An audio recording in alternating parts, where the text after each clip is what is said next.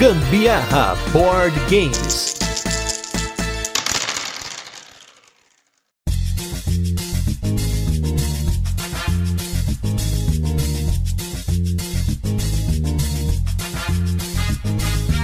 Fala galera, beleza? Aqui é a Carol Guzmão. E aqui é o Gustavo Lopes e esse é mais um episódio do Gambiarra Board Games, o seu podcast sobre jogos de tabuleiro que faz parte da família de podcasts Papo de Louco.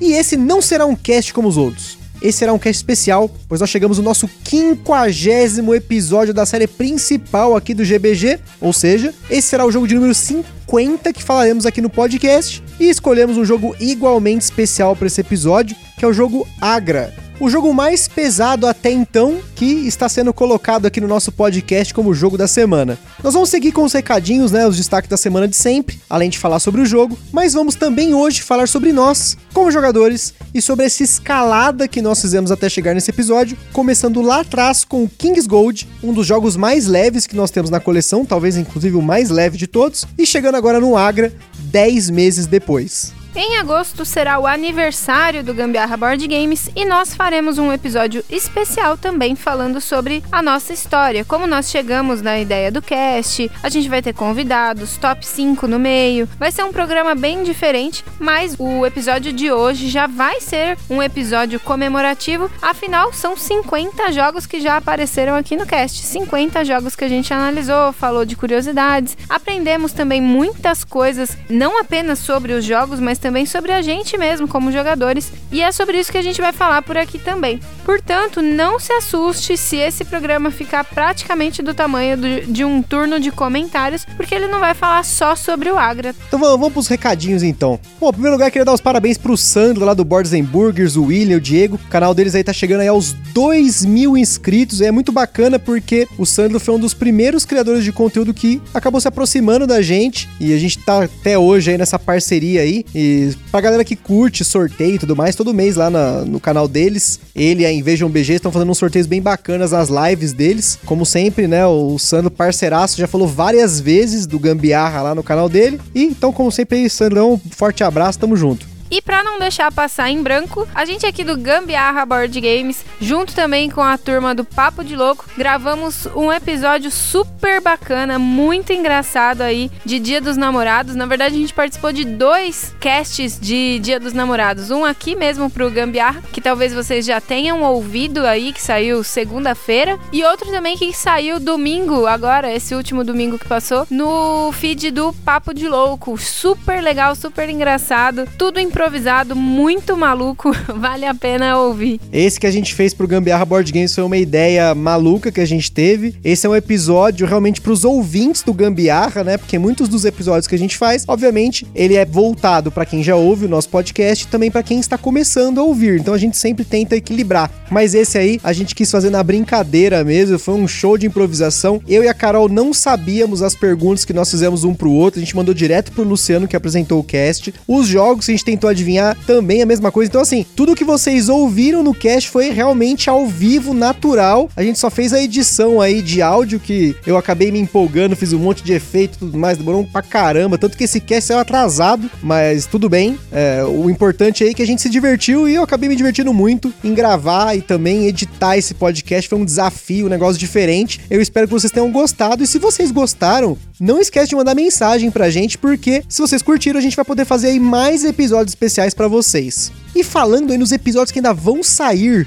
nas próximas semanas tem muita coisa chegando legal. Vai ter um episódio que a gente gravou sobre eventos, né, nos bastidores com o Fernando do Board Game São Paulo, nosso parceiraço aí, junto também com o Sandro, que tem um evento lá em Curitiba, que é o Boards and Burgers, não é só nome do canal, é o nome do evento também. Ele vai falar com bastante detalhes junto com o Fernando, inclusive sobre essa pandemia, o que, que eles estão fazendo aí para manter o, os eventos vivos, né? Também gravamos com o pessoal do Pino Verde Board Games, a Tati e o Vitor. Sensacional, um cast muito engraçado. E para quem não conhece, obviamente, o trabalho deles, a Tati é a Tati Lopes do Porta dos Fundos e o Vitor é o Vitor Lamoglia, o Vitor Lamoglia, né? Como o brasileiro fala, que o nome dele é italiano, né? Que faz parte do canal Parafernália, além de dois serem ótimos atores, eles estão aí em vários filmes. Quem assiste série Netflix deve ter visto eles aí também em várias séries, então vai ser um cast bem bacana deles falando sobre a experiência deles com board games. Me surpreendeu muito. Eles são jogadores assim realmente bem intensos. E também vai ter um cast para falar do pessoal da São Jogue. A gente vai falar da São Jogue como empresa, como luderia, como Instagram. Então eu convidei o Eric e a Karina da São Jogue, dos figuraças que aceitaram aí também gravar com a gente. Então tem muita coisa top chegando, tem lista de jogos solo, se tudo der certo aí, finalmente vai sair esse cast, então fiquem ligados nas próximas semanas.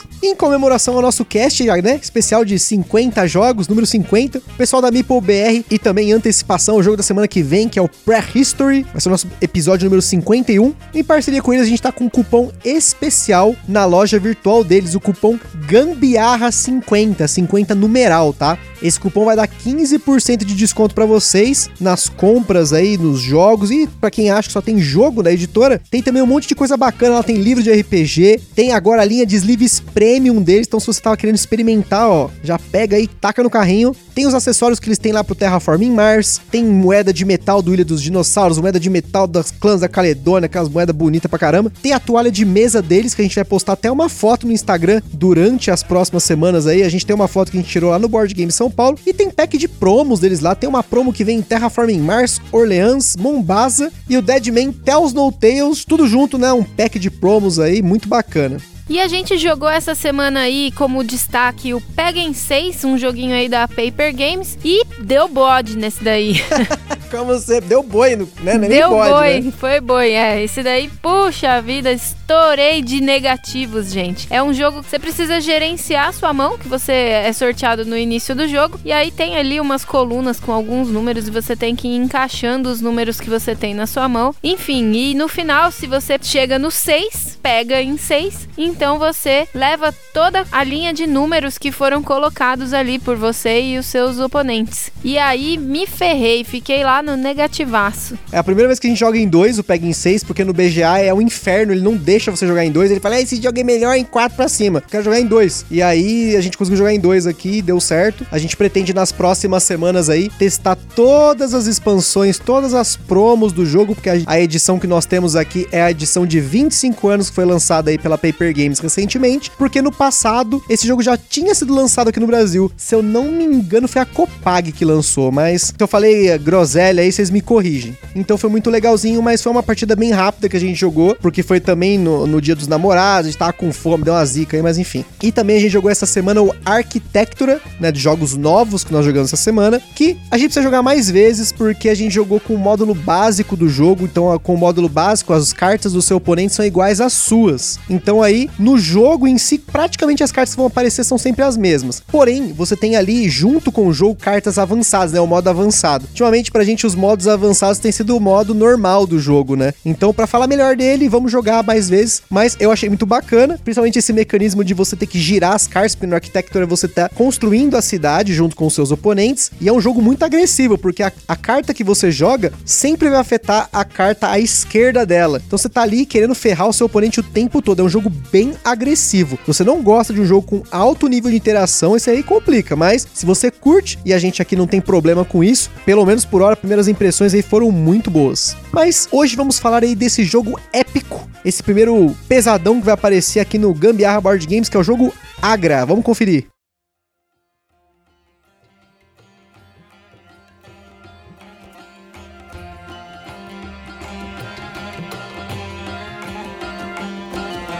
Agra é um jogo para 2 a 4 jogadores publicado pela Kinect Games, que posteriormente lançou um modo solo para ele. Quem acompanha o canal do Sandro do Boards and Burgers conhece bem essa editora, que é conhecida por jogos com tiragens limitadas e lombadas numeradas que imitam aquelas enciclopédias antigas, a Barça, lembra da Barça, minha gente? Pois é, isso aí, aquela enchia aquelas estantes, ninguém nunca mais abria, né? Mas tudo bem. e agora quem tem isso aí se ferrou, porque só tem informação velha.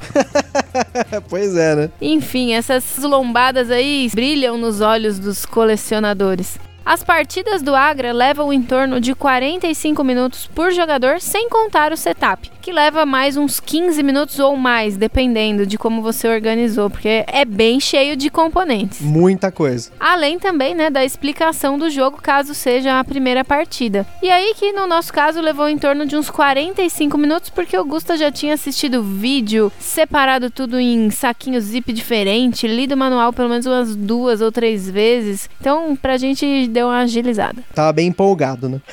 Como sempre.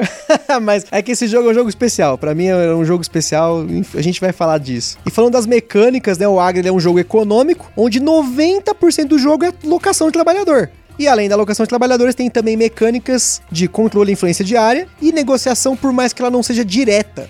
Entretanto, não se engane pelas mecânicas base do jogo, porque o Michael Keller, autor de outro jogo, esse sim publicado aqui no Brasil, que é o Lagrange, resolveu usar a alocação de trabalhadores para criar um jogo com um tabuleiro imenso e um número grande de escolhas e caminhos. Por esse motivo, ele bateu 8 na nossa escala de complexidade, sendo o jogo mais alto que a gente apresenta aqui no cast, inclusive pulando jogos de complexidade 7. Na verdade, antecipando, né, novamente, o jogo do cast da semana que vem será um jogo de complexidade 7, que é o Prehistory. Mas o Agra veio antes e vocês vão entender o porquê aí que a gente quis colocar ele primeiro. Sobre o preço, vai depender aí da oportunidade que você tenha. O Gusto encontrou esse jogo quando foi visitar o irmão dele lá na República Tcheca e ele deve contar essa história daqui a pouquinho. Lá na República Tcheca ele pagou 50 euros no jogo lacrado na loja e você encontra geralmente cópias usadas dele mais barato do que isso em lugares como no mercado do Board Game Geek, mas tem os custos de frete, possibilidade de taxação e tudo o que envolve importação. Além, claro, também da variação cambial. Em fevereiro, o euro estava custando R$ 4,70, então ele saiu mais barato do que muito jogo por aqui por conta do fator Brasil. Aqui no Brasil, se você consultar no Ludopedia, não são muitas pessoas que têm o jogo, então eu imagino que pelo preço que cobram em certos jogos aqui, pode dobrar ou triplicar o valor dele lá de fora. O Agra se passa na Índia, no ano de 1572, ano aí que marca o aniversário de 30 anos do Akbar o Grande. O jogo tem todo um contexto histórico em cima da dinastia Mughal, que governava a Índia na época. Bacana é mencionar que eu tenho 30 anos também, assim como Akbar na época, e hoje não governo nem minha vida direito, mas vamos que vamos. Para celebrar o aniversário do Akbar, vai rolar uma festa de proporções épicas, né, o bailão lá na Índia, e pessoas famosas, aí emissários do mundo inteiro, estão chegando na Índia para prestigiar a parada toda. Cada jogador no Agra é um proprietário de terras que quer aproveitar essa bonança para ficar rico e famoso. Cada jogador tem um tabuleiro individual que representa essas terras em que você pode cultivar algodão e açafrão,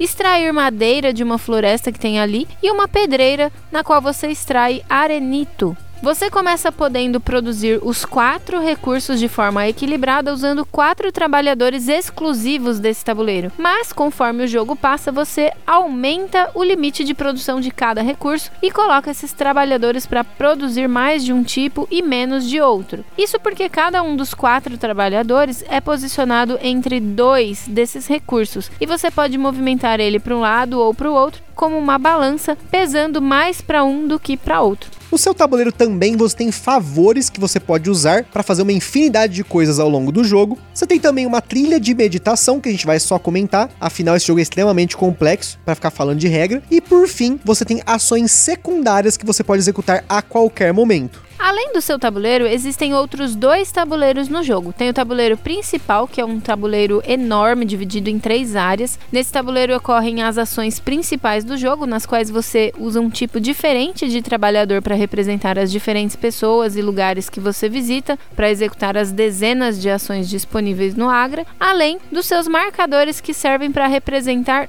tudo: bens, favores, coisas que você entregou e por aí vai. Na parte de cima do tabuleiro você tem quatro grandes ícones, que são o arquiteto, o marinheiro, o negociante e a botânica, nos quais você aloca seu trabalhador e executação desse profissional. Além disso, você tem uma área que são as ações de meditação. E essas ações de meditação te permitem fazer algumas coisas que você também faz de outras maneiras, mas só por deitar seus trabalhadores e ganhar esses pontos de meditação para usar. Claro que levantar ele aí já é uma outra história e não, não fica barato para você ficar levantando seus trabalhadores. Depois, no meio do tabuleiro, você tem as áreas de produção de bens comuns, aquelas quatro que a Carol falou, Ali você coloca o seu trabalhador e produz a quantidade de recursos conforme o seu tabuleiro de jogador. Cada um desses quatro recursos pode se transformar em outros três recursos manufaturados diferentes, então você tem aí uma combinação de 12 tipos de produtos. Tem um prédio para cada um deles e você tem como construir aquele prédio para que qualquer um coloque seu trabalhador ali e transforme até três bens de um nível anterior no bem daquela fábrica, seguindo uma seta que tem no tabuleiro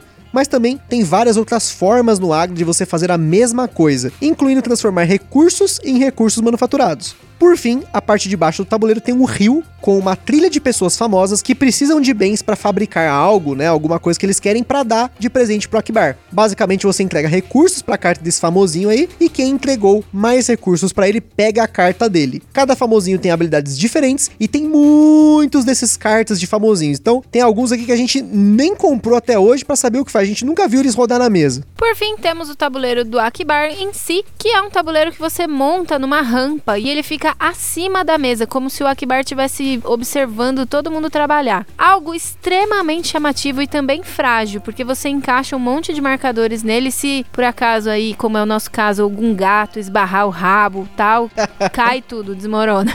desmorona todos os marcadores e lá se vai todas as suas marcações. É, tem que ter memória fotográfica para poder voltar o negócio ao normal, senão você vai chutar ali, negócio, ah, mas o meu tava no 7 ali, enfim, é de boa. Nesse tabuleiro você pode entregar recursos para uma das três guildas e ganhar dinheiro de acordo com a sua influência, ou entregar presentes direto para o Akbar e ganhar pontos no fim do jogo pela quantidade de presentes que você entregou. Um turno no Agra é bem simples, né, entre aspas. Você pode ou não meditar com os trabalhadores que estão em pé, né, no tabuleiro principal, para ganhar esses pontos de meditação que eu comentei e gastar em diversas combinações das cinco ações que eu comentei também, que fica na parte superior do tabuleiro. Depois você aloca um trabalhador, não dois, não três, um só, executa tudo que é disparado por ele e por fim, você pode ou não entregar bens para uma guilda ou pro Akbar. E é isso. Você ganha dinheiro ao longo do jogo para de dezenas de diferentes coisas que você pode fazer e coloca esse dinheiro em um saquinho, até porque nesse jogo dinheiro é ponto. A pontuação no Agra é secreta e só quando o jogo acaba os jogadores tiram o dinheiro que está dentro do saquinho e revelam seus pontos. O jogo pode acabar quando um jogador chega ao topo da trilha de influência em uma guilda, quando uma guilda recebe todas as seis entregas que tem disponíveis lá no tabuleiro, ou quando o barco dos famosinhos chega ao fim do rio.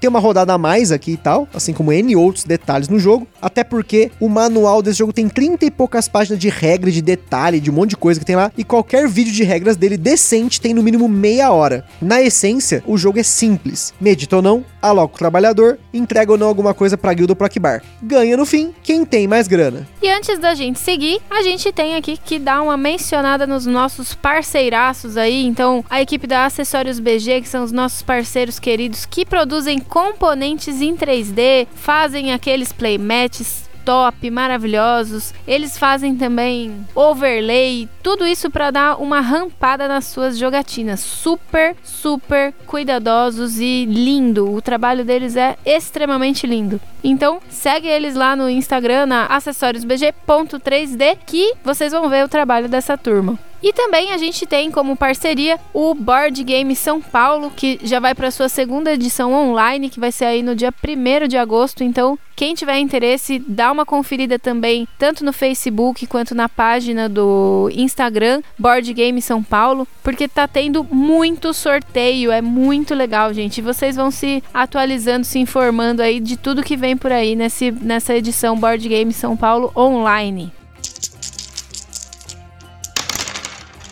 Para quem acompanha o cast desde fevereiro desse ano, sabe que para essa cópia do Agra chegar aqui foi uma odisseia. Eu estava entre ele e o Dominant Species no meu orçamento, queria trazer um jogo mais pesado que não tivesse no Brasil, e esses tinham lá e tal, né? E pensando nas características da nossa coleção, acabei pegando o Agra por indicação de várias pessoas também. Sei lá quantos quilos de caixa, esse jogo precisou vir na minha mala de mão, ou seja, na minha mochila, porque não tinha mais lugar na minha mala, porque os amigos pediam um joguinho ali, um joguinho aqui, tem as roupas, né? Enfim, encheu a mala. A mochila tava pesando 7 quilos e tinha o Agra só, umas caixinhas pequenas de jogo e um notebook. Então, mais da metade do peso era o Agra. Eu carreguei esse jogo nas costas da República Tcheca, onde eu tinha ido visitar meu irmão, né? Peguei um busão, peguei trem. Depois na Alemanha eu tive que caminhar vários quilômetros com ele nas costas. A alça começou a rasgar. Aí foi metrô, eu me perdi lá no aeroporto, enfim. Me perdi no aeroporto também. Depois chegou em Londres, aeroporto imenso, mais aquele quilometragem de caminhada lá dentro. Enfim, esse jogo passou por poucas e boas nas minhas costas. Foram dois dias de dor nas costas por causa disso. Tudo porque eu consegui viajar a trabalho, né, para fora do país, resolvi gastar dinheiro, né, com o jogo, em vez de gastar com as outras coisas, porque não precisou gastar com elas, né? Pobre é foda. E acabei com 24 horas aí desse perrengue chique tudo isso para trazer esse jogo que para mim era algo exclusivo e que seria parte fundamental aí da nossa coleção. E só para deixar registrado aqui, o Gustavo tem uma super hérnia na cervical,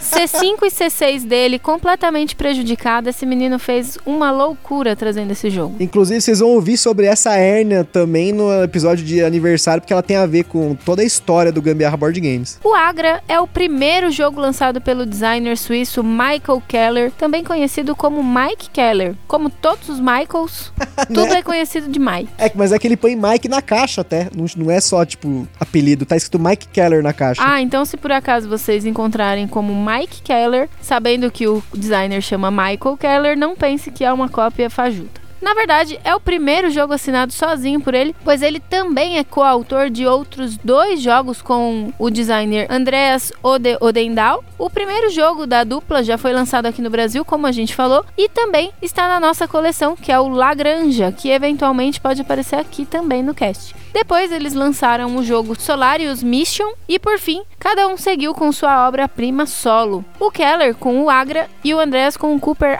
Island. Uma coisa é certa, esses dois gostam de euros pesados. Ou seja, por um jogo, a gente não tem a coleção completa dos jogos do Keller. Só tá faltando Solaris Mission. E por mais um, o Cooper Island, a gente completa do Andreas. Olha só, para quem gosta de coleção, essa é uma coleção fácil. Eu imagino que pela densidade dos jogos deles, a frequência de lançamentos deles é também muito demorada. O Lagranja é de 2014, o Solaris 2016, Agra 2017 e o Cooper Island 2019. São três anos aí sem jogo novo do Keller. Na verdade, em 2018, o Agra teve uma mini expansão lançada e uma promo, mas nada mais do que isso. A mini expansão cria a variação para os tiles de bônus de construção e alguns tiles de favores novos. Para nós não faria falta aí por hora, porque pelo menos não pelos favores, porque nós basicamente usamos só os tiles de favores que já vem no tabuleiro do jogador e a promo é mais um famosinho aí só para você colocar no rio. Então, como a gente não viu todos, não vai fazer tanta diferença. Mas Keller, realmente a gente quer novidades, por gentileza. O Agra é considerado por muitos aí um jogo sandbox, que é um termo usado para descrever um jogo de mundo aberto, vamos dizer assim. Pelo menos no mundo dos videogames, sandbox é um jogo de mundo aberto.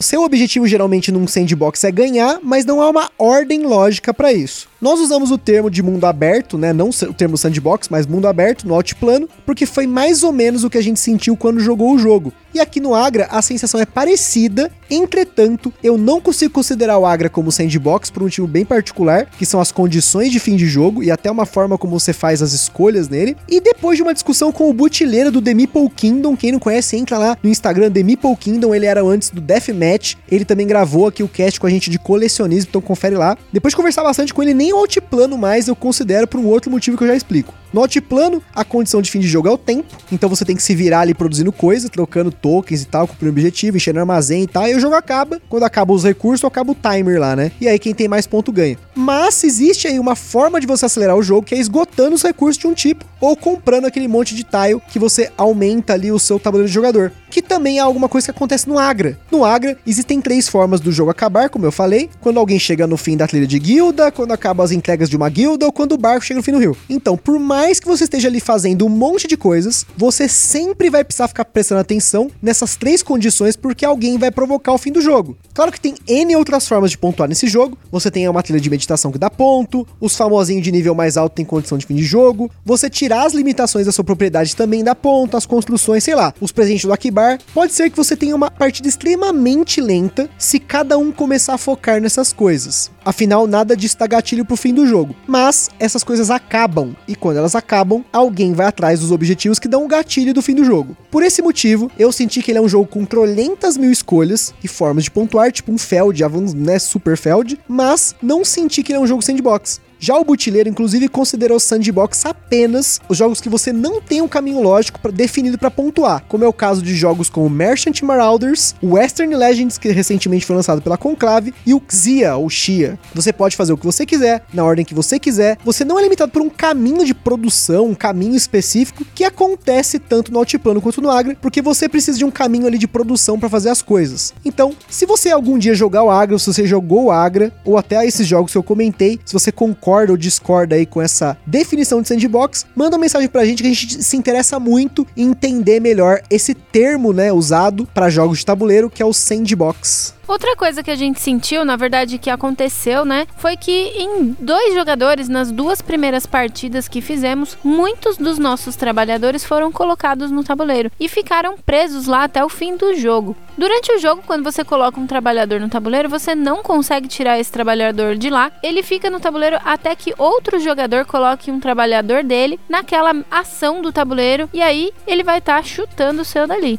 Só que você tem no tabuleiro um total de 20 ações possíveis na qual você pode colocar um trabalhador seu. Se cada jogador tem 10 trabalhadores, existe um cenário inclusive em que todos os trabalhadores ficam presos e aí você não consegue usar outras ações. E para repetir uma ação onde um trabalhador seu está, você tem que pagar dois pontos. Pensando nisso, depois de ser lançado, o jogo teve duas regras atualizadas que foram publicadas no site da Kennedy Games. Portanto, só quem foi atrás acabou descobrindo isso. A primeira delas é uma variante para dois jogadores que corrige esse problema de quebrar o jogo, travando os 20 trabalhadores em dois jogadores. Você pega um trabalhador de uma cor que não está em jogo e ele é o guarda. Ele viaja pelo tabuleiro começando pela botânica, passando pelas quatro ações da parte de cima do tabuleiro, os profissionais, né, que eu comentei, e ele desce para as áreas de quatro bens básicos, depois voltando para a botânica. Isso faz total diferença, porque esse guarda libera os trabalhadores dessas ações e você pode inclusive usar ele para chutar seus trabalhadores de propósito, pagando recursos para acelerar ele. Na última partida que a gente jogou com essa variante, o Gusta ganhou muitos favores propositalmente usando ações uma casa antes do guarda. Ele sempre planejava as ações de acordo com o caminho do guarda. A outra regra é um modo solo que eu joguei apenas uma vez. No modo solo você tem que imprimir um track, que eu não, como não tem impressora aqui, a gente tá aqui na quarentena, não consegui imprimir. Então, se vocês verem lá no Instagram, tem um caderno em cima da mesa que eu desenhei essa trilha na mão. E no começo ou no fim de cada rodada, você tem que prestar atenção nessa trilha para ver se vai acontecer alguma coisa.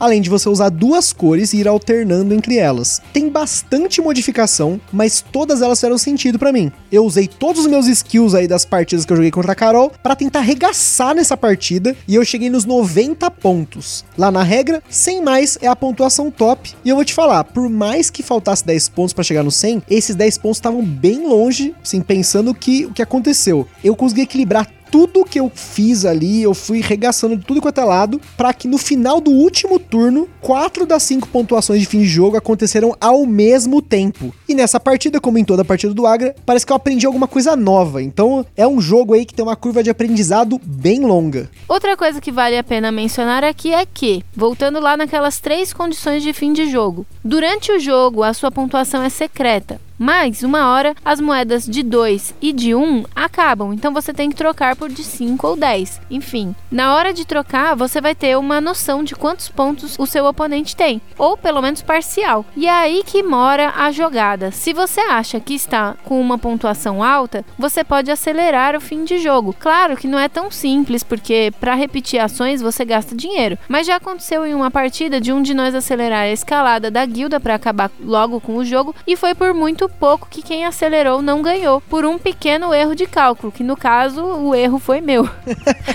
eu achei que eu tava arrasando e por fim eu estava lá na miséria. Mas foi só seis pontos de diferença, hein? Mais seis míseros pontos. Quem tem boa memória pode ir aí calculando os pontos dos jogadores e sacar qual é a hora de lançar a mão de fazer mais pontos para terminar o jogo logo. Claro que em dois isso é bem mais fácil, né? Em quatro fazer a gestão das suas coisas e ainda ficar de olho no que seus oponentes têm, mais os possíveis pontos que eles vão ganhar no fim do jogo, é uma tarefa para um gênio. Então, a gente não vê isso aí como um ponto negativo, é só uma reflexão sobre algo que aconteceu com a gente. E por falar em 3 e 4 jogadores, nós vamos confiar aí nas palavras dos nossos amigos, né, principalmente do Sandro, que já jogou o Agra, né? Ele tem o Agra na coleção da Kennedy dele. E também, obviamente, lá no BGG, as indicações do, da galera que votou. que comentam que o Agra brilha mais com mais gente, porque aí a interação de ficar chutando os trabalhadores dos outros é bem maior, tem bem mais favor disponível por jogador e a luta por tudo é bem maior, porque por mais que no setup de dois e três jogadores você exclua algumas coisas de jogo, algumas possibilidades de você ter e você receber, de entregar, que inclusive contribui, né? Aí inversamente proporcional acaba contribuindo para a variação do jogo em dois jogadores principalmente. Mais uma vez aí tirando esse elemento sandbox, né, para mim. Ainda assim tem mais coisas por pessoa para fazer. Com quatro os objetivos são mais escassos. Agora tudo está mais claro para mim, porque gente, o Gusta fez a, a pesquisa aqui, eu não tinha lido essa parte aí da pauta onde falava sobre a sandbox. Agora tudo faz sentido na minha cabeça, porque traduzindo aí ao pé da letra, sandbox é o quê? Caixa de areia, né? Concordam? Sim, é justamente por isso que é o termo, mas continua. Então, e é exatamente assim que eu me sinto, como se eu estivesse segurando a areia, escorrendo pelos meus dedos, porque é tanta ação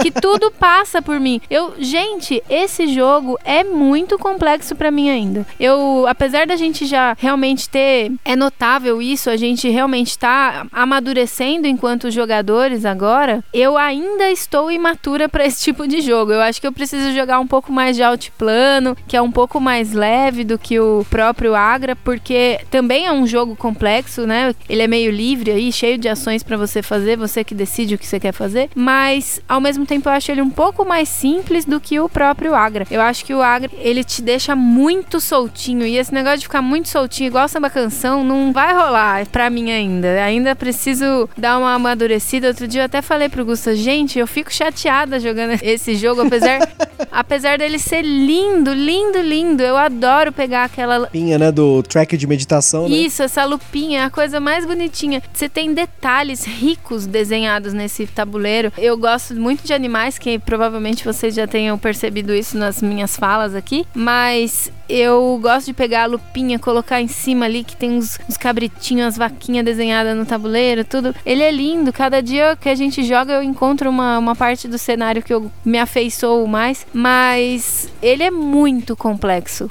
muito complexo. Para mim ainda tem muitas ações que eu não consigo planejar ou que realmente já aconteceu dos meus trabalhadores ficarem presos e uma das vezes que a gente jogou, a gente não jogou com a regra do guarda e meus trabalhadores ficaram presos. Isso me atrapalhou bastante. Ai, só sei que é muita coisa. E é como eu falei, parece que cada vez que a gente joga, a gente aprende uma coisa nova. E além disso, cada vez que sai uma combinação diferente de notáveis, né, os famosinhos lá, o jogo muda, porque tem um desses caras, tem um lá que você, tipo, toda vez que o seu trabalhador é chutado, você coloca ele em cima da carta e depois você gasta ele valendo ponto de, de meditação, né? E como nessa partida solo, toda vez que você chuta um trabalhador, ele vai pro track de trabalhadores e isso vai acelerar o fim do jogo, eu usei essa carta para demorar muito mais o fim do jogo. Saiu um trabalhador, eu jogava ali toda hora, né?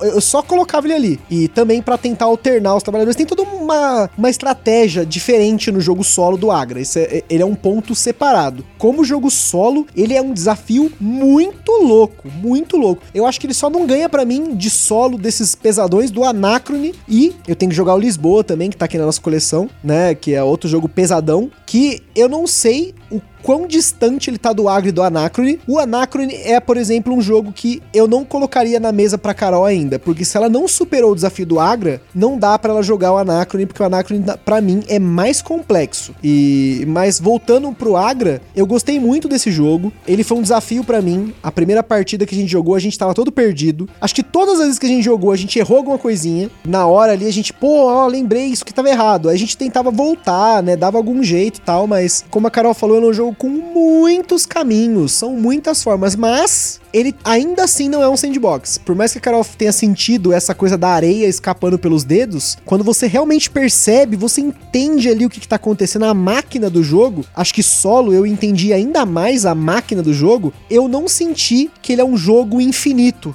né? Por mais que o número de escolhas dele seja, sei lá, muito grande e tal, você sempre tem um caminho de produção ali que você vai fazer. Por mais que tenha hora que você comece pelos bens ali para tentar construir as coisas, tem hora que você tá tentando primeiro fazer a sua trilha de meditação, tem hora que você investe lá no algodão, porque o algodão dá ponto dependendo de onde tá o barco lá, enfim, tem muita coisa acontecendo ao mesmo tempo nesse jogo, mas o core dele é simples. Tanto que a Carol jogou, apesar de ter comentado isso, né, de ter achado muito difícil o número de escolhas, mas para jogar ele não é difícil, né? Não, pra jogar não. Você joga, ele realmente é muito simples. São três ações aí que você tem que fazer. Opcionais, a, a única realmente que é obrigatória é você alocar o seu trabalhador e executar aquela ação quando possível. Mas de resto, não. Você não precisa entregar presentes pro Akibara ou entregar nada na guilda. Você não precisa meditar obrigatoriamente. Mas, enfim, o intuito real que é pontuar, você precisa realmente planejar bastante, entender profundamente as regras e realmente quais são as suas possibilidades ali de jogo, de jogadas, porque senão você vai pontuando tão pouquinho. A última jogada acho que eu pontuei o quê? 35? Uma miséria. O Gusta chegou lá nos 70 e pouco nessa última jogada que a gente jogou juntos. E ele 70 e pouco, eu lá nos meus trintinha, humildes, mas suados. Porque, tipo, tinha ação que eu, eu, eu, eu tinha começado do zero, produzir a madeirinha lá, não sei o que, até chegar na, na tábua que eu precisava para poder entregar pro notável e conseguir pontuar alguma coisinha ali na entrega pras guildas. Tenso, foi tenso. E fora que, né, por mais que a gente tenha jogado bastante, a gente nem usou direito aqueles tiles de favores. Porque assim, quando você chega a um determinado ponto de fama de cada uma das guildas, você pode optar em pegar um favor ou pegar favores. Qual que é a diferença? O tile de favor, ele tem uma habilidade que você gasta marcadores de favor. Não sei se isso ficou muito claro. Eu acho que talvez seja difícil ver, mas acho que nas fotos lá no Instagram vocês vão poder ver. E quem tem interesse, obviamente, tem vários vídeos aí desse jogo na internet, no YouTube. Mas a gente quase não explorou isso. A gente quase não usava isso. A gente usava os três que vinha ali só. Acho que teve uma partida que eu usei um diferente lá e foi só isso, né? Então é muita coisa. É, é muitos notáveis. São muitos tiles de favor. Você tem os montes de prédio para construir. Você tem um monte de combinação para fazer. A meditação e não sei o que lá. Tipo, que nem a Carol, eu sempre comento com ela, porque toda partida ela mal usava a meditação direito. Na última que a gente tava jogando, que ela começou a entender o mecanismo da meditação. Então, assim, são muitos mecanismos para você entender. Tem que entender o mecanismo de produção, tem que entender o mecanismo de cada uma dos quatro profissionais lá que fica no topo do tabuleiro. Você tem que ficar esperto com o rio. Enfim, é, você tem que ficar esperto com o seu tabuleiro de jogador, você tem que ampliar ele e tal, não sei o quê. Enfim, realmente, pro nível de jogo que a gente tava, por mais que a gente esteja evoluindo, a gente pulou um nível. Isso é categórico. Nós pulamos esse nível, entre aspas, 7, tanto que o Prehistory, que é um jogo que eu comentei que ele tá no nível 7, rodou melhor, não rodou? Rodou melhor, apesar de, de eu ainda ficar atrás e não ter ganhado nenhuma partida. Gente, por favor, não vou ficar pensando que eu sou estúpida, não, mas é, é porque tem alguns jogos de raciocínio, assim, que você tem que ser muito lógico, enfim. Não que você tenha que ser lógico, mas que você precisa ter extremamente domínio do seu planejamento e tal. E aí, às vezes, me escapa um pouco, mas o Prehistory funcionou melhor para mim. Eu consegui enxergar ele melhor. Até fiquei muito pertinho do Gusta nas nossas primeiras sim, partidas, sim. mas na verdade, Gusta ele tem uma visão bem estratégica de jogo. É super difícil jogar com ele, viu? Então, mas isso quando é em dois, né? Porque fica esse xadrez. Quando coloca mais gente para me atrapalhar, né? Ah, pra me atrapalhar, olha a fala dele. É, porque né, já falei, inclusive a gente falou no cast lá do Dia dos Namorados, né, que eu não gosto de jogo de blefe porque essa atrapalhada aí é direta, né? E até agora mais pra frente aqui no cast a gente vai falar sobre essa questão dos jogos, da nossa coleção, a gente como jogador. Mas assim, concluindo, acho, né? Acho que a gente já falou bastante do Agra. Acho que concluindo aí, ele é um jogo que fica na coleção e a cada dois, três meses a gente joga uma partidinha dele. Só pra não esquecer, né? Não só pra isso, não só pra isso, mas ver em que nível que nós estamos. É, eu acho que ele pode ser considerado aí um dosador. Ele é um dosador da parte de cima, né? E eu já comento isso porque existem alguns jogos na nossa coleção que eles jogar esses jogos permitiu que nós dessemos passos como jogador. E agora nós vamos entrar nisso, né? E com isso, né, a gente chega aí ao nosso jogo número 50. O Agri, ele não é o jogo mais pesado que nós temos na coleção, como eu comentei, mas ele é o mais pesado que eu e a Carol jogamos juntos. E por esse motivo nós pulamos os jogos de complexidade 7 para falar dele primeiro e chegar nessa marca de 50 casts usando dois extremos, né? O King's Gold lá no primeiro cast e agora o Agra nesse cast número 50. Mas o importante aqui é a gente comentar a jornada que nos levou não apenas no cast de um pro outro, mas também como jogadores.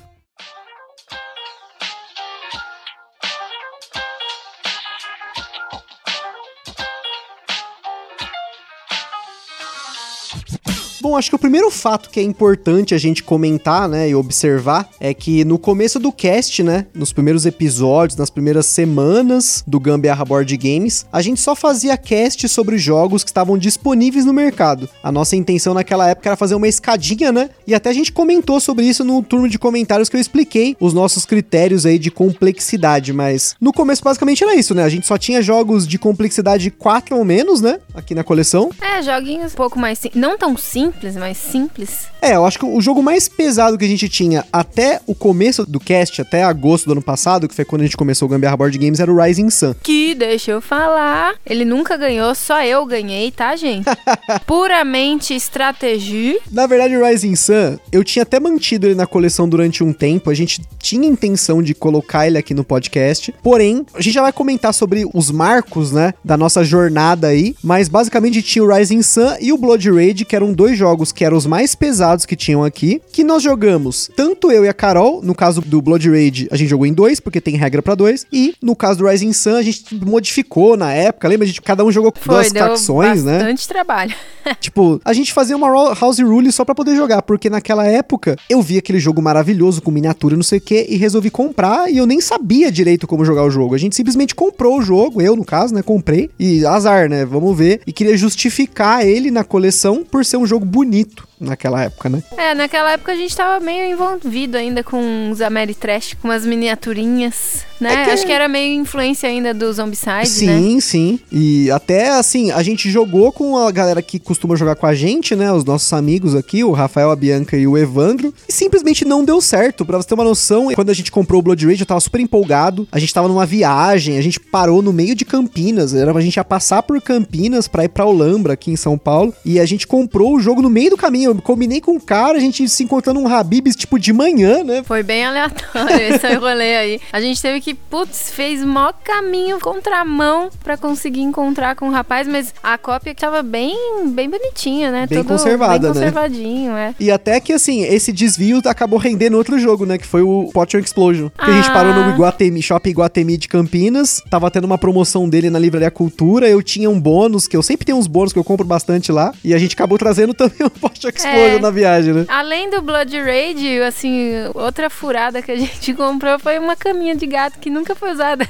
Puta, nem me fale dessa Ah, caminha essa de caminha gato, né? Mas dia. Foi no mesmo rolê, gente. Tudo muito louco. muito louco, mas a gente tava com sono, tinha viajado cedo, dirigido pra caramba. Mas acho que é importante mencionar que nessa época, esses dois jogos, o Rising Sun e o Blood Rage, eram muito complexos pra nós. Tanto pra mim quanto pra Carol, mais ainda pra Carol e pros nossos amigos, esses jogos eles não funcionaram. O Rising Sun foi uma péssima experiência, principalmente pra mim. E aí esses jogos, pensando na classificação deles, o Rising Sun terá numa classificação 5 e o Blood Rage numa classificação 4, pensando na nossa escala. E desde então, a gente começou o cast somente com jogos que tinham, né, no mercado nacional. Até no começo, a gente não tem vergonha de, nenhuma de admitir, a gente pensava em fazer o cast também pra ganhar jogo, apesar de nunca ter pedido jogo pra nenhuma editora. Começou, acho que muitas pessoas, inclusive, têm essa intenção. Conversando aí com as editoras, o contato que eu tenho hoje, a gente sabe que tem gente que às vezes não tem nem cria conteúdo e pede jogo de graça pra editora, mas depois de um tempo ah, isso acabou mudando, né? Mas acho que quando a gente começou o cast era isso, a gente tava nessa classificação 4 de dificuldade, né? E a gente passou com o tempo a tentar rejogar esses jogos, né? O Taverna, que a gente falou aqui, é um jogo um pouquinho mais complexo que os nossos amigos não curtiram e naquela época a gente jogou, deu certo, a gente fez o cast, né? Foi, na época a gente jogou bastante, inclusive antes de publicar o cast. É, e recentemente a gente jogou ele novamente, né? Sim, e foi super simples, né? Mais simples do que antes. Eu sempre quis jogar esses jogos mais pesados. Eu gosto de desafios pesados. Eu- quando eu falo, ó, esse jogo é o mais pesado do mundo, eu já, opa, o que, que tem nesse jogo, né? O primeiro marco da nossa coleção foi o Castles of Burgundy. Porque esse jogo, assim, ele mudou a nossa vida. Pelo menos, principalmente a minha, que queria, né, que isso desse certo. Porque quando eu comprei esse jogo, foi numa promoção. Um monte de gente falava pra mim: compra esse jogo que ele é muito bom, não sei o que, é o Feld, é um jogo que todo mundo precisa jogar. E eu fui meio na onda, assim, na promoção na Black Friday. Vocês devem lembrar, quem acompanha cast. Acabamos comprando. Esse jogo ele não era do perfil da nossa coleção, porque na época a gente pensava muito em jogos para jogar em 4 e 5 pessoas. E esse jogo, muita gente falava pra gente que funcionava bem em dois. Ainda assim, a gente comprou e, assim, demorou um tempo até jogar, porque a gente ficava meio nessa, ah, esse jogo é, né? Olhou lá no BGG, 3 mais na classificação tal, não sei o quê. Que a gente também olha no BGG como parte de referência para saber se o jogo é complexo antes da gente comprar, apesar de que isso acaba sendo um pouco controverso. E aí, o Castles of Burgundy ele mostrou primeiro que a Carol, quando a gente jogou, eu fiquei muito surpreso porque ela pegou o jogo, um jogo que em teoria não daria certo com o nosso grupo e deu certo entre a gente. Então acho que foi o primeiro marco. Esse jogo é um jogo que nunca vai sair da coleção, porque eu não essa memória para mim é muito forte. A Carol jogando Castles of Burgundy, ganhando no Castles of Burgundy, e eu ali, nossa, que louco esse jogo, tal. Ele foi um marco. Acho que esse foi o, o primeiro marco da nossa coleção porque ele é um jogo de classificação 5 para nós. E depois veio Porto Rico, que foi logo em seguida que a gente acabou pegando e também deu certo. É outro jogo que não sai da coleção, porque ele é um jogo mais complexo que o Castles of Burgundy. Ele deve entrar aqui no cast eh, nos próximos meses, apesar dele estar tá out of print, whatever, aí a gente vai falar dele também, porque a gente tem os acessórios da Soros BG que eles mandaram pra gente que são muito legais para colocar no jogo. Na verdade, acho que a parte mais bacana do Porto Rico foi um dia que a Carol pediu para jogar Porto Rico e a gente empatou no Porto Rico. Foi uma partida muito legal. E voltando naqueles dois jogos do Blood Rage e no Rising Sun, eu imagino assim hoje, como jogador, para mim o Porto Rico ele é mais complexo que o Rising Sun, ainda mais se você adicionar as expansões. Mas acho que esses dois jogos foram o que deram a abertura para nós começarmos a tentar jogar jogos mais pesados aqui em casa. E principalmente pensando em jogos que funcionam bem em dois jogadores, que aí é uma outra questão que no cast do colecionismo para mim ficou muito claro, porque a pessoa com a qual eu mais gosto de jogar é com a Carol. Ai, que bonitinho! Ela é uma pessoa super desafiadora, ela pega os jogos, aí a gente já começa ali, você vê que a cabeça ali tá maquinando tal, e não sei o que. E, tipo, é uma partida que é agradável, não tem discussão. Na verdade, tem a diversão, né? É, mas é o que tem que ser, né? Que se a gente não tiver essa parceria aí no jogo, ferrou. Que é. ainda mais que é meta do ano. um jogo por dia. tem que ter parceria aí. E eu acho que assim, como a gente fala sempre, né? Você tá jogando e tem que considerar isso realmente como um momento de distração, tal. Claro, você se concentra, né, tudo mais, mas não pode esquecer que aquilo ali é um momento que é para você relaxar, tal, não é para, né, tipo, estressar com o jogo. Você precisa aproveitar o momento que tá ali, né, se dedicar a ele, não, não ficar fazendo gracinha de querer acabar com o jogo, enfim. Eu acho que é, é um momento de você aproveitar e um momento de você também se vai se conhecendo. Eu, por exemplo, tô me conhecendo atualmente, não só como jogadora, mas também percebendo meus limites de, de raciocínio. E isso me faz tentar querer melhorar essas questões. É, não, não acho que você precisa, mas é muito legal ver você ampliando a sua habilidade, melhorando os seus skills de raciocínio, de matemática, que é um outro ponto que esse ano, como a Carol falou, a gente começou a jogar um jogo por dia. Tem dia que a gente joga, sei lá, um agora tem aí o Peg 6, a gente joga ali também um King's Gold, não importa, esses jogos estão na nossa coleção porque eles funcionam com a gente até hoje. É aquele jogo de finzinho de noite, é um jogo divertido, a gente dá risada e, e até esse desafio acabou forçando que, que nós jogássemos jogos que estão na nossa coleção há muito tempo, a rejogar jogos, que é algo que muita gente não faz. Eu conheço muita gente que joga, ou até também tem muitos jogos, aí também faz sentido. Joga o jogo uma vez no ano, então a gente tem esses jogos, a gente joga muitas vezes. O Agra, por exemplo, é um caso que a gente jogou muitas vezes, mas também porque a gente começou a fazer isso pro cast, que é mais um outro ponto, porque no início a gente falava muito de jogos que nós já tínhamos jogado muitas vezes. E quando começou a aparecer jogos novos, a gente jogava duas, três vezes, e na hora de falar, apesar de estarmos preparados, pautados e tudo mais, às vezes eu, eu sentia que faltava alguma coisa. Não só para mim, quanto pra Carol também. para poder falar, a gente não tava tão preparado quanto eu acho que um, a pessoa que faz um review, que cria conteúdo, precisa estar preparado. É por isso que, que nem a Carol falou no, no cast do Dias Namorados, que ela tá aguentando mais jogar o Agra, porque a gente jogou o Agra até a gente se sentir preparado para falar o tanto que a gente falou hoje. Não que eu esteja dominando o Agra, mas a gente se sente mais preparado já. E por conta disso, além da abertura que o Castles of Burgundy e o Porto Rico deram pra gente começar a comprar jogos mais pesados, o cast também, e esse desafio de um jogo por dia, abriu aí portas e também até o nosso raciocínio, a nossa mente, para jogar jogos jogos de níveis mais altos na nossa escala. Então, já apareceu jogos de nível 5, mais jogos, né, de nível 5, como é o caso do Merlin, já apareceu jogo de nível 6, que é no caso do Altiplano, e apesar de termos jogado jogos de nível 7, como é o caso do Prehistory e o Spirit Island, pelo menos aí até então eles estão nessa classificação. O Spirit Island eu não tenho certeza, mas o Prehistory sim, ele tá no nível 7 aí, ele tá entre o Altiplano e o Agra, se a gente for pensar. A gente deu esse passo a mais no Agra, apesar de também ser um marco, a gente realmente pulou esse degrau, né? Por isso que assim, o Agra é tão importante pra gente porque era um jogo que eu tava com muita vontade de jogar, ele era um jogo que tava muito do meu hype, fez esse toda essa odisseia toda para comprar o jogo, para trazer ele para cá, para aprender a jogar e jogar até cansar por conta disso, ele é um marco tanto para mim quanto pra Carol, mas por diferentes motivos, né? É, agora a gente jogou tudinho, né? Já sabemos que eu ainda não estou nesse nível para jogar. Então, agora, meu benzinho, vamos voltar um pouquinho comigo, uhum. beleza? Vamos respeitar o amiguinho.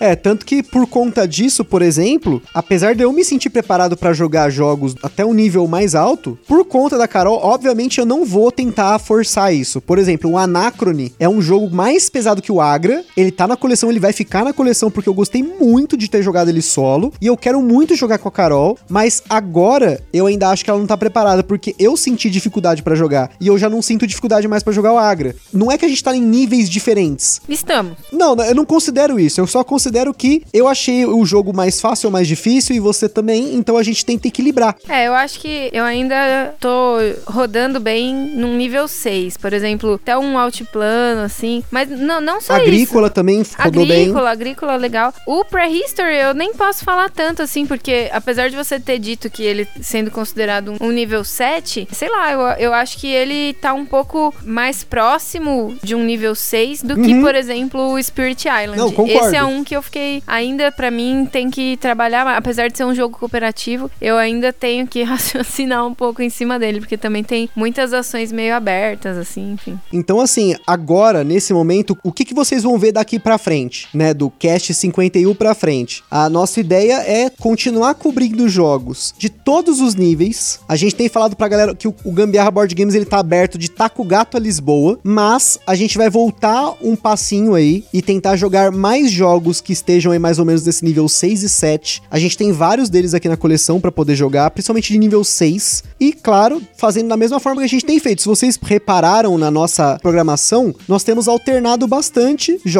leves e pesados. Porque são jogos que a gente gostou, a gente se sentiu confortável de falar sobre eles, então a gente fez a pauta para conversar. Então, por exemplo, na semana que vem vocês vão ver o Prehistory. Logo, logo tem Tag 6, que são jogos com complexidades bem diferentes. É, tudo depende muito de como você tá na hora ali, sei Sim. lá, né? Às vezes você pode começar um, o dia querendo jogar um jogo mais complexo tal, ainda não se esgotou de jogar, mas tá com a mente um pouco cansada, sei lá, joga um joguinho mais leve. Sim. Então, é importante você ter uma coleção mais variada, né? Não precisa se ater só nos jogos mais Sim. complexos, fechar só isso. É, é, importante você ter uma coisinha diferenciada, assim, né? Várias, no caso.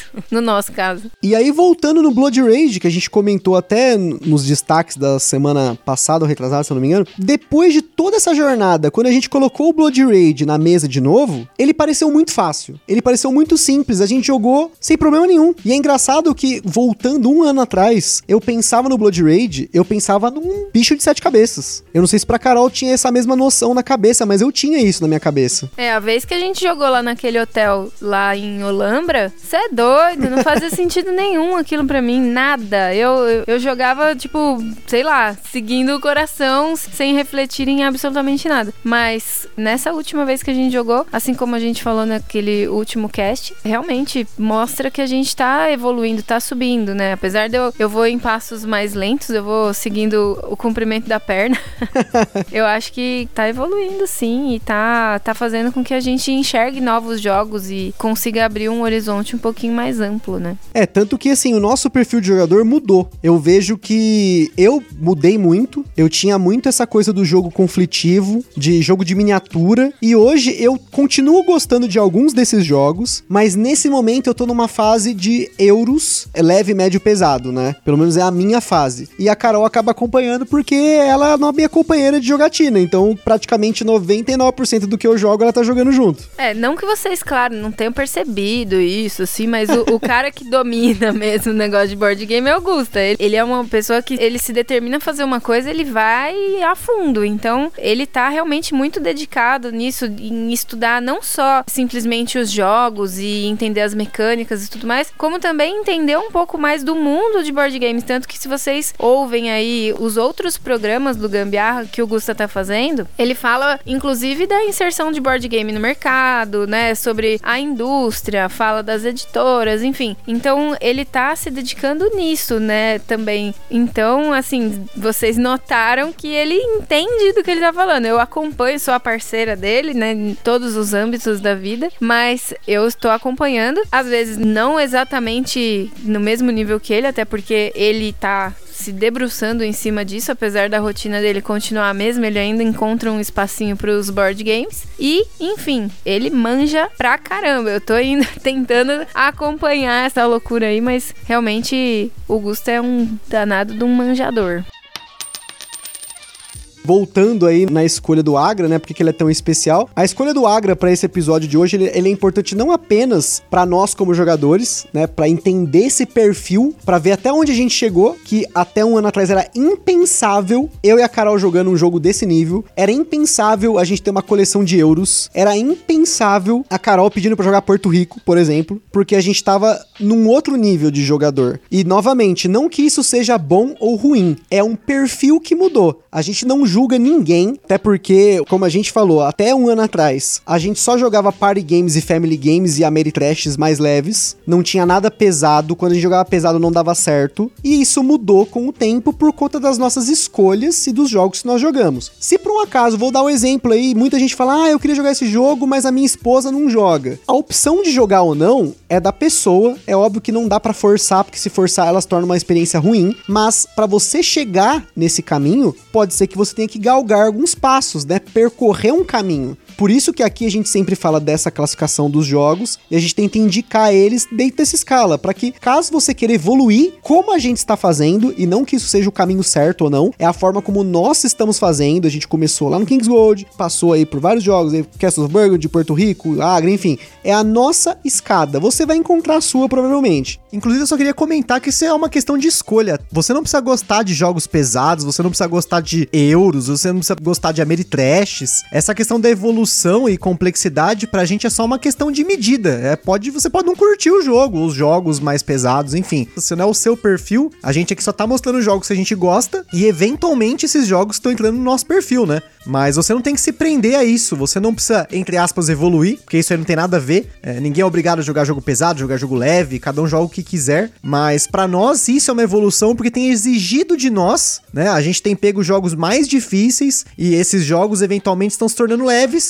Ou tem outros jogos que eram pesados e se tornaram leves porque a gente tá jogando jogos mais pesados do que eles com mecânicas parecidas, né? E só para deixar claro também que isso não é uma questão de progressão e a gente não tá nem diminuindo os jogos leves, é novamente isso é uma questão de escolha e de perfil. Mas vamos continuar aí porque é muita informação, vamos voltar para falar do Agra como criadores de conteúdo. Ele é um marco para nós como criadores de conteúdo, porque nós aqui no Cast a gente quer trazer não apenas jogos que tem no mercado nacional mais, que estão no hype e tal. A gente quer trazer conteúdo exclusivo, talvez antecipar alguma tendência e falar dos jogos que a gente gosta, porque não adianta a gente tentar falar de jogo que a gente não gosta, porque não dá certo. E é como eu falei lá atrás, no começo, eu sou muito sincero, porque muita gente quando começa a criar conteúdo pensa assim. A gente pensava em fazer um conteúdo de qualidade, sempre pensou em tentar cada vez mais melhorar a técnica de edição, melhorar a duração do cast, melhorar um monte de coisa coisa dentro dos nossos limites e dos nossos gostos, né? A gente pensava, obviamente, em fazer parceria, ganhar jogo, enfim, né? Por isso que a gente no começo mirava muito em diferentes editoras. Se vocês verem aí os primeiros episódios, você vê que a gente não repete editora, por exemplo. Mas agora a gente mudou totalmente, né? A gente negligenciou até alguns jogos que acabaram entrando depois, por exemplo, Catan, que foi um jogo que a gente falou há pouco tempo. O Carcassonne demorou um pouco também, por exemplo. Tem muitos jogos que a gente gosta muito, até que a gente ainda não falou aqui no cast, mas a gente mudou a, também a nossa mente como criadores de conteúdo para fazer conteúdo do que a gente gosta, porque no fim das contas é um saco fazer um conteúdo que você não gosta. Para mim, como editor, porque a gente grava, depois toda a parte de produção, de edição, de divulgação sou eu que faço, porque eu gosto muito de fazer isso. Eu não ganho nada com isso. A gente na verdade gasta dinheiro com isso, né? É, e bastante, né? Pouco não, o investimento é bruto. Com microfone, com equipamento com jogo, enfim, né? Mais é com jogo, no fim das contas, né? Mas eu gosto muito disso. E o Agra, ele foi uma aprovação pessoal como jogador e criador de conteúdo. para mostrar aí pra vocês que estão ouvindo a gente, que a gente tá aqui para ficar, independente de ter parceria, de hype e tudo mais. Daqui para frente vocês vão começar a ver mais jogos pesados, mas vão manter jogos leves do mesmo jeito, porque eles estão dentro do nosso perfil. Nós não negligenciamos jogos leves, jogos party games, porque se a gente gosta do jogo, não importa classificação, não importa. Nossa, mas vocês curtem esses euro pesado e gostam desse joguinho? É esse joguinho que a gente joga no fim de noite, joga em cima do sofá, joga em cima da cama, porque a gente quer jogar e o jogo nos diverte. E como eu falei, vocês vão começar a ver mais esses jogos pesados aqui conforme a gente for escalando essa escada. E sim, daqui a 50 episódios, no episódio 100, nós com certeza vamos falar de outro jogo no episódio 100, mas nós vamos voltar no Agra novamente no episódio 100 para ver o quanto a gente já evoluiu até chegar nele de novo. E é claro, conforme nós formos sentindo confortáveis de falar de jogos subindo nessa escada, a gente vai falar. A gente vai falar de Lisboa, a gente vai falar de Anacrone, vai ter mais jogos do Vital Lacerda, quem sabe um dia aí um 18XX, um High Frontier, sei lá, tudo tem seu tempo. Então, concluindo esse imenso desse cast, acho que essa que é a mensagem que fica para vocês. Eu espero que vocês gostem do Gambiarra Board Games, que vocês estejam acompanhando nosso conteúdo, independentemente de qual jogo a gente tá falando aqui, porque a nossa missão é falar de jogos que nós gostamos. Independente do, do jogo tá out of print, dele ter sido publicado somente lá fora, dele ser pesado, dele ser um party game, dele ser um family game, um Eurogame, Ameritrash, não importa. O que importa para nós é nós jogarmos o jogo, nos divertimos com ele, gostamos do jogo, então vale a pena a gente aí investir o nosso tempo para pesquisar sobre o jogo, falar dele, indicar ele para vocês aí que estão ouvindo nosso cast. Amém. Fala galera, beleza? Oh, quer dizer, desculpem. Não, não estamos começando mais um cast. é isso aí, gente. A gente vai ficar por aqui então. Esse foi mais um episódio do Gambiarra Board Games. Lá no site do Papo de Louco você encontra vários links para conhecer mais sobre o jogo e principalmente a opinião de outros criadores de conteúdo. E também no Instagram tem as fotos das nossas partidas do Agra. Como sempre aí, se você jogou, comprou algum jogo, quer falar do negócio do sandbox, quer falar de qualquer assunto, ou se quiser sugerir até um jogo pra gente dar uma conferida, como a gente sempre recebe lá no Instagram, a gente tem sempre anotado as sugestões da pessoal. Tem jogos que aparecem, tem jogos que demoram, tem jogos que não vão aparecer, tipo Lords of Hellas. Foi mal Cássio, mas o jogo já foi embora. Manda mensagem aí pra gente no Instagram ou no e-mail contato@papodelouco.com. E quem quiser aí fazer alguma parceria com a gente por conta de ter alguma loja, editora, qualquer coisa relacionada a jogos de tabuleiro, já tem o nosso contato. Compartilhe o podcast com a galera no Facebook, WhatsApp. Vamos ajudar essa comunidade de geeks crescer um pouquinho mais, nossos board gameiros. Esperamos que vocês estejam curtindo tanto este cast de hoje quanto os demais. E um beijo para todos. Até logo. Fui. Um forte abraço e até a próxima!